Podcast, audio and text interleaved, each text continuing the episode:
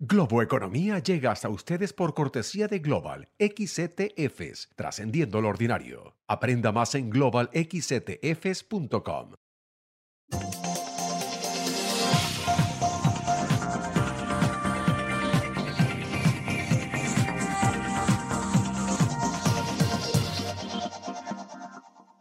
Hola, ¿qué tal? ¿Cómo están? Soy José Antonio Montenegro y esto es Globo Economía desde el New York Stock Exchange en Manhattan, desde la Bolsa de Valores de Nueva York.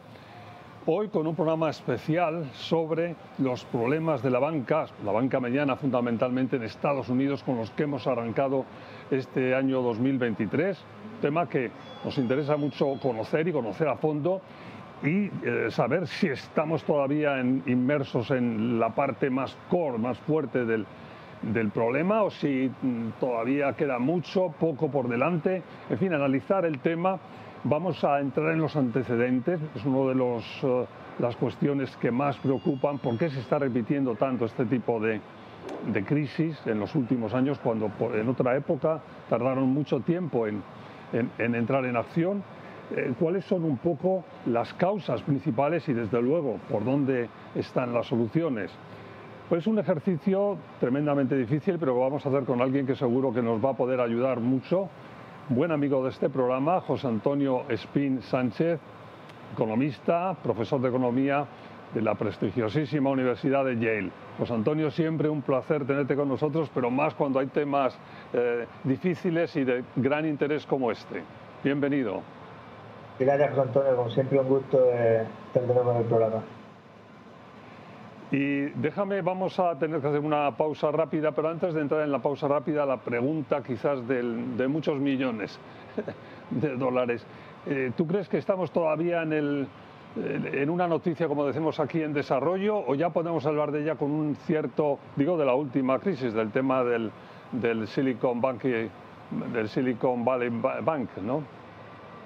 Sí, pues bueno, te lo digo cortito. El otro día hablaba con, con mi compañero de aquí, Andrew Metrick, y me decía que desde la guerra civil americana ha habido nueve crisis bancarias y en todas las nueve crisis ha seguido una, una recesión. O sea que esta es la décima crisis bancaria desde la, desde la guerra civil, así que lo más probable, si, si, la historia tiene algo que decir, es que vayamos a entrar en una recesión y que todavía se esté desarrollando el, la crisis. Bueno, pues vamos a dejarlo ahí, vamos a hacer una pausa rápida y volvemos con este especial sobre los problemas de la banca en Estados Unidos y también en el resto del mundo. Sigan con nosotros Globo Economía desde la Bolsa de Valores de Nueva York.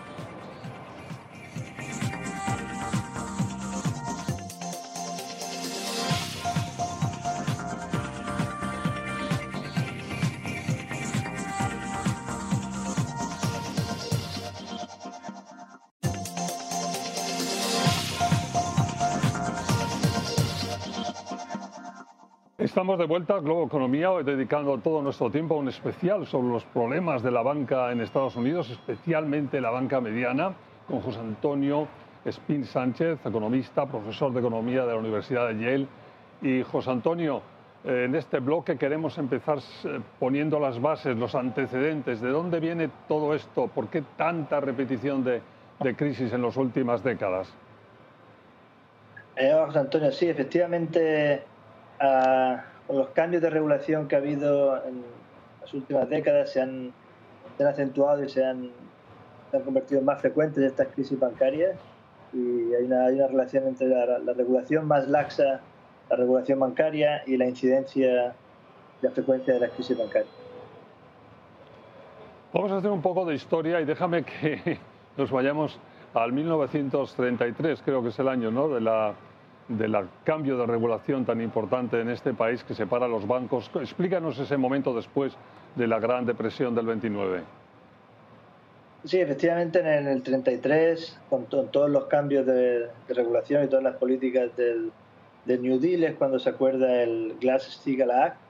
Y para la regulación bancaria esto tiene dos cosas fundamentales. Uno es que separan la actividad de la banca comercial de la banca industrial para separar distintos tipos de riesgos y otra es que se crea el, el, seguro para los, para los depositantes. Eh, y la, la, idea es que se garantiza que si hay una crisis, si hay un banco que quiebra, se garanticen los depósitos de la gente que, que tiene ese dinero en el banco hasta cierto límite.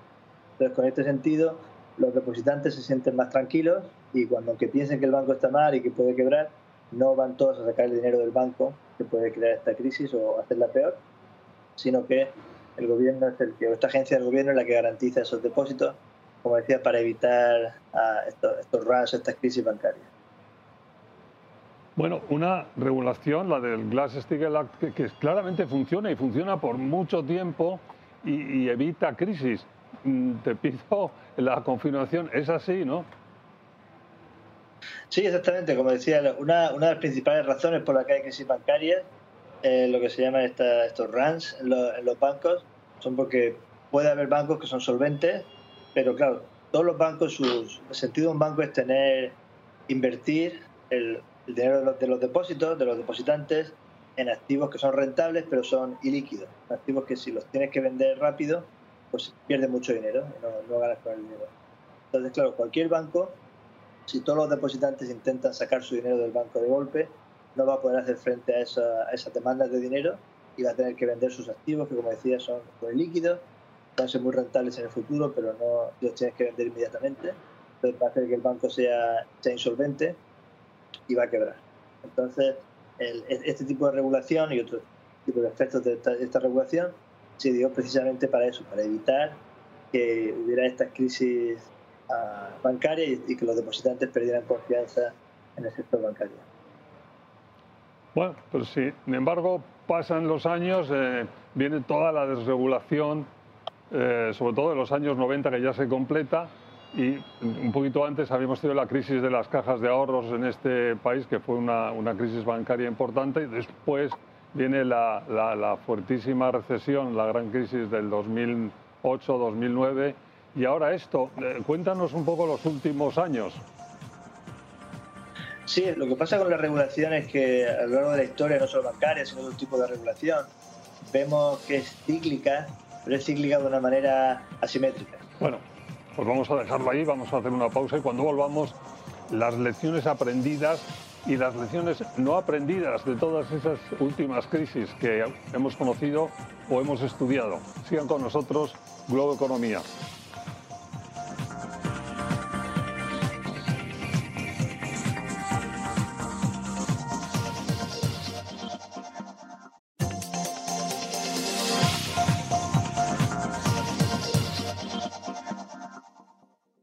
Estamos de vuelta, Globo Economía, desde la Bolsa de Valores de Nueva York, el New York Stock Exchange en Manhattan, hablando con José Antonio Spin Sánchez en un especial sobre los problemas de la banca.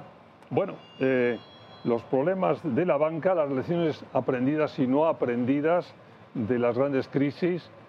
¿Por qué no aprendemos, eh, José Antonio, que la regulación en sistemas precisamente financieros, en sistemas abiertos en sistemas democráticos en sistemas de libre mercado es fundamental y es una ayuda básica para, para poder funcionar sin demasiados sobresaltos. Sí, efectivamente, ah, como decía, parte de, que no aprendamos es que a veces son cosas un poquito distintas. Entonces, lo que la gente está mirando en una crisis, la siguiente crisis es un poco distinta. Eh, pero otro, yo creo que en parte lo, lo que hablaba antes de, de este cambio de la regulación, ¿no? Que hay una crisis, la opinión pública, los medios, los políticos, eh, la academia incluso están muy pendientes ¿no? de las causas de esa crisis, de esta regulación para esa crisis, pero no pasan unos cuantos años, nos preocupamos de otras cosas. Y, obviamente siempre hay una, tensión entre buena regulación financiera para evitar crisis, pero si te pasa, si la regulación es demasiado fuerte, puedes estrangular la economía y reducir el crédito. Entonces, cuando la gente se le olvida un poco la última crisis, es más fácil pasar políticas que son más laxas en la regulación, que estimulan un poco el crecimiento económico y la gente, digo la gente en general, la gente, los medios, los políticos, el, público, no le presta tanta atención o no son tan conscientes de que ese tipo de regulaciones eh, aumenta la probabilidad de la próxima crisis. por eso esa, amnesia colectiva probablemente es la que crea eh, esta crisis recurrente. Déjame que haga un poco mi punto sobre, sobre este tema. ¿no? Y, mi, punto es que la regulación a los bancos, en principio, eh, les vamos, ayuda y es fundamental para que vivan tranquilos en, sus, en, su existencia financiera. Ellos suelen insistir en que se pueden autorregular, pero luego la realidad es que cuando ocurren las crisis, y vamos a entrar más en detalle de la última, del, de, la de hace unos, unas semanas, eh, bueno, no se autorregulan o no se vigilan lo que deberían de vigilarse, ¿no?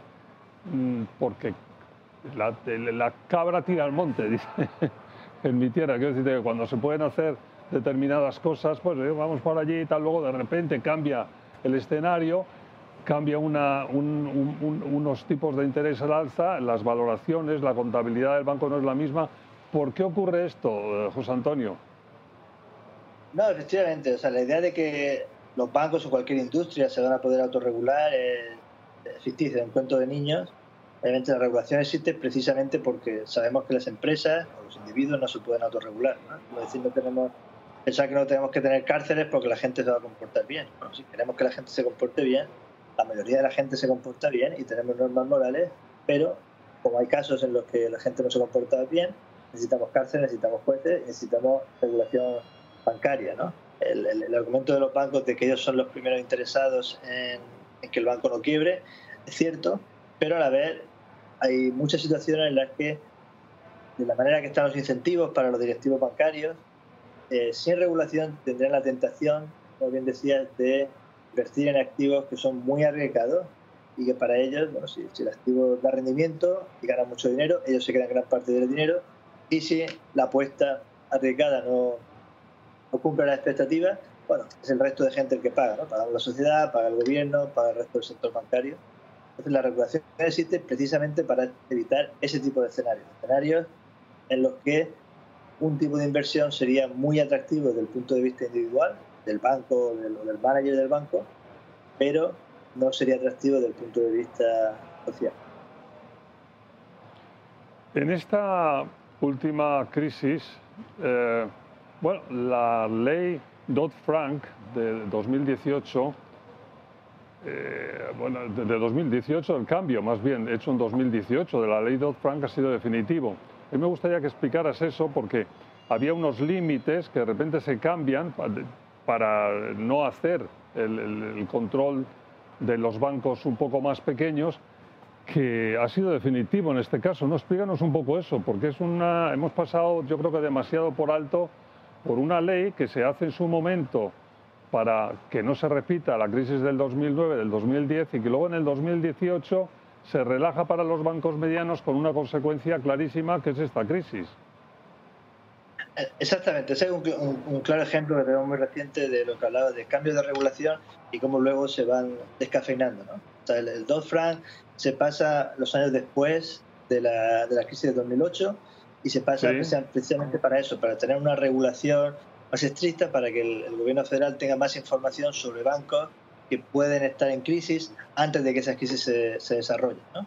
Eh, pero luego en el año 2018, con, el gobierno republicano, se hacen unas modificaciones a, esa, a esta ley y lo, lo, que se hace básicamente es cambiar el límite a partir del cual se considera un banco que necesita regulación especial. Entonces antes estaba en... Que se pasa de 50 de 50 mil millones ¿no?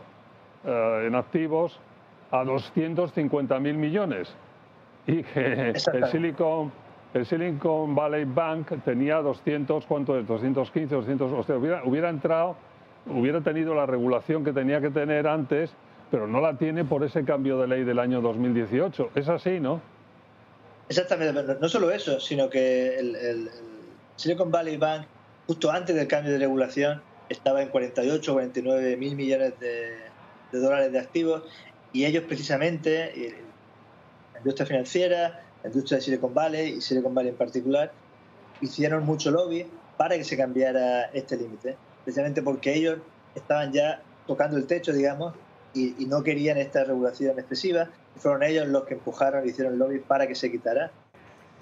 Bueno, vamos a tenernos que ir a una pausa, nos queda solo un bloque, vamos a dedicar ese bloque a las soluciones, por dónde, qué se puede hacer. La autorregulación, esta que piden los bancos siempre que ellos se pueden hacer, parece que tiene resultados como poco, mm, bueno, inseguros y se trata de, ir en dirección de ver qué podemos hacer para no repetir una crisis bancaria cada 5 o 10 años. Una pausa rápida y volvemos con más Globo Economía.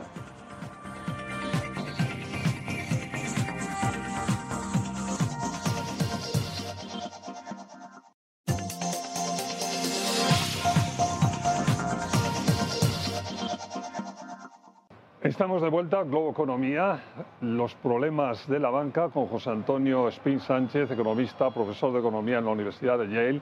En este bloque, bueno, las soluciones por dónde salir.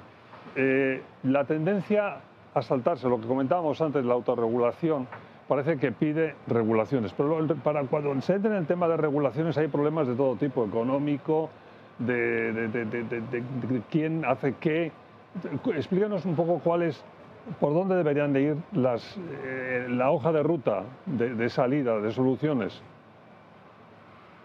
Sí, sí, efectivamente eh, hay dos partes de la regulación. ¿no? Uno es autorizar a las, agencias regulatorias más discreción para tener, para tener poder para pedir información a los bancos y otra es dotarlas de medios y de personal para que puedan contratar personal cualificado para llevar a cabo esta regulación.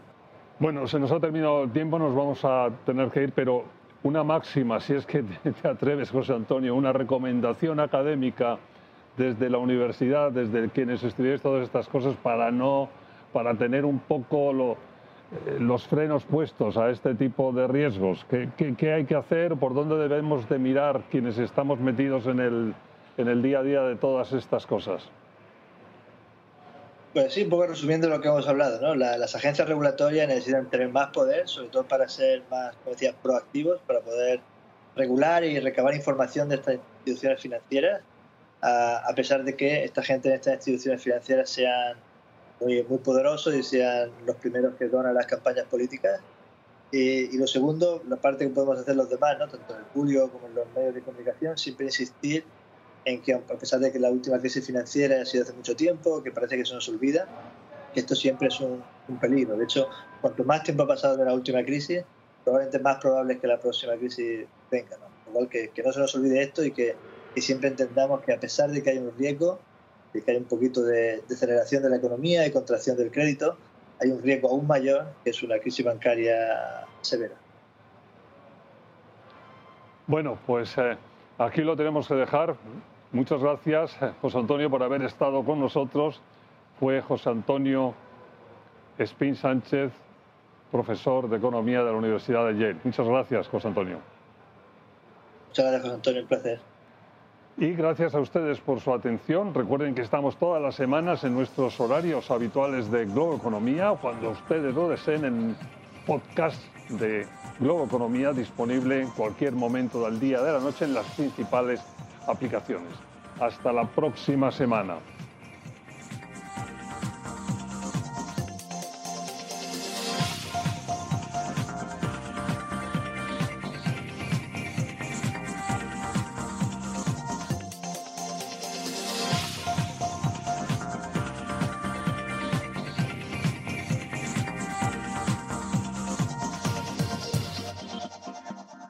Globo Economía llega hasta ustedes por cortesía de Global XTFs, trascendiendo lo ordinario. Aprenda más en globalxtfs.com.